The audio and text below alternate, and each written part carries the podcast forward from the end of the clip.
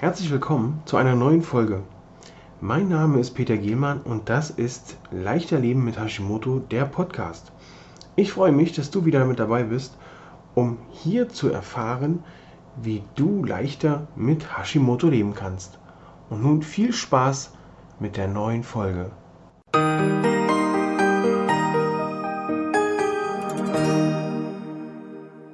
Und zwar ist das Thema heute, kommt das alles von Hashimoto? Oftmals lese ich in vielen Facebook-Gruppen, ich habe Grippe, ich habe Kopfschmerzen, ich habe Rücken, ich habe Arm, ich habe Schulter, ich habe Körper.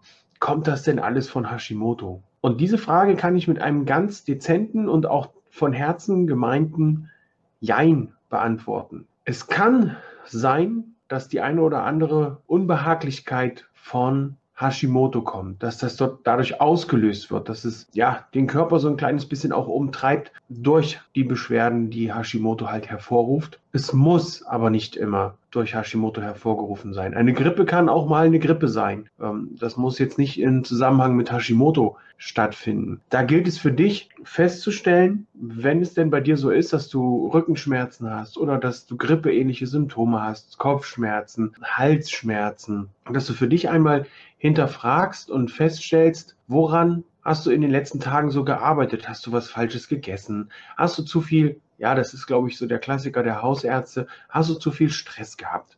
Hat dich emotional irgendwas belastet? All das sind Sachen, die damit reinspielen. Natürlich auch dafür sorgen, dass dein Körper entsprechend reagiert.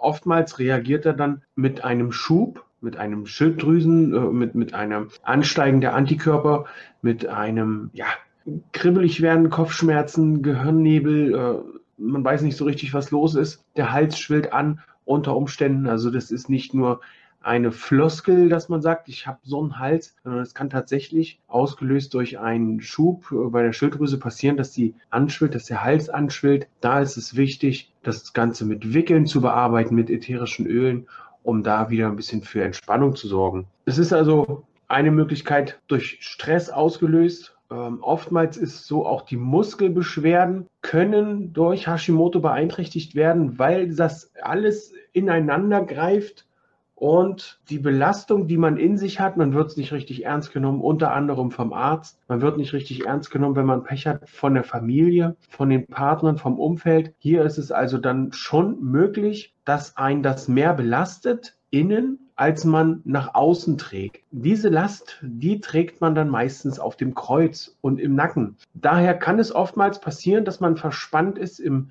äh, Schulter-Nacken-Rückenbereich. Ähm, wenn das dann einmal angefangen hat, sich zu verspannen, dann nimmt man sowieso schon so eine angespannte Haltung an. Und von daher kann es also auch passieren, dass da die Beschwerden auch in die Muskulatur mit eingehen. Hier kann also auch der Bewegungsapparat mit beeinträchtigt werden, allein auch durch beispielsweise erhöhte Entzündungswerte, die sich dann auch im Rest des Körpers bemerkbar machen. Und von daher ist es also hier notwendig, auch ein klein bisschen für Ruhe zu sorgen, dem Körper Ruhe zu gönnen, dem Kopf Ruhe zu gönnen und dann auch mal zu schauen, wie ernähre ich mich zurzeit? Kann es zum Beispiel sein, dass ich mich total ungesund ernähre oder dass ich vielleicht irgendwelche Sachen zu mir nehme, die meinem Hashimoto gerade nicht so gut tun. Denn das ist eigentlich, ich lese ganz oft, ich ernähre mich gesund. Ja, da muss ich sagen, super, ganz großartig, dass du das machst. Gesund ist aber nicht gleich gesund. Es gibt gesunde Ernährung und es gibt aber auch, ich möchte es mal so formulieren, Hashimoto gesunde Ernährung. Also wirklich eine Ernährung, die auf dein Hashimoto abgestimmt ist, zugeschnitten ist, damit wirklich erstmal für Entspannung gesorgt wird, dass deine Entzündung, deine Entzündungsherde im Körper dahin schwinden und du eben nicht mehr diese Probleme hast. Das, dazu ist es wichtig, halt auf bestimmte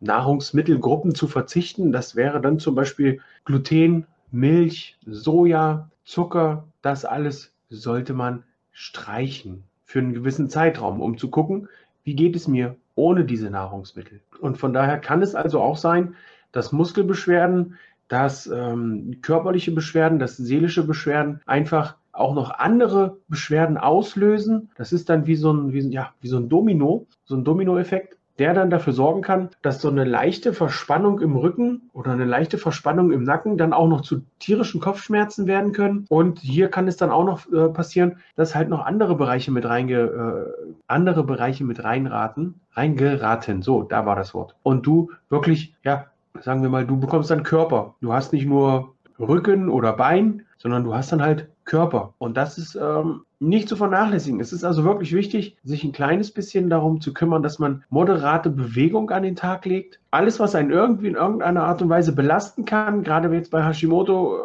wenn es einem dann nicht so gut geht, wenn man da auch ähm, noch nicht so gut eingestellt ist von den Hormonen oder noch nicht so gut eingestellt ist von der Ernährung, ist es wirklich wichtig zu schauen, dass man eben an der Ernährung arbeitet. Wenn du das alleine nicht schaffst oder nicht alleine nicht so hinbekommst, weil du nicht weißt wie, dann schnapp dir jemanden aus deinem Umfeld oder besorg dir Unterstützung vom Profi, damit du dann hier jemanden hast, der dich an die Hand nimmt und dich begleitet. Kommt das alles von Hashimoto? Jein. Rückenschmerzen können auch mal davon kommen, weil du dich verhoben hast. Das muss jetzt nicht unbedingt, außer du hast einen Japaner in deiner Nachbarschaft, der Hashimoto heißt oder eine Japanerin, die Hashimoto heißt und du hast die hochgehoben und hast dich verhoben in dem Moment, wo du sie halt angehoben hast. Dann kommt natürlich auch der Rückenschmerz von Hashimoto. Okay, wer gern Unterstützung braucht in Sachen gesunder Ernährung, Hashimoto-Ernährung, der kann sich gerne auch an mich wenden mit einer PN. Ich bin da gerne bereit, mal zu schauen, was machbar ist, wie ich unterstützen kann. Tschüss, euer Peter.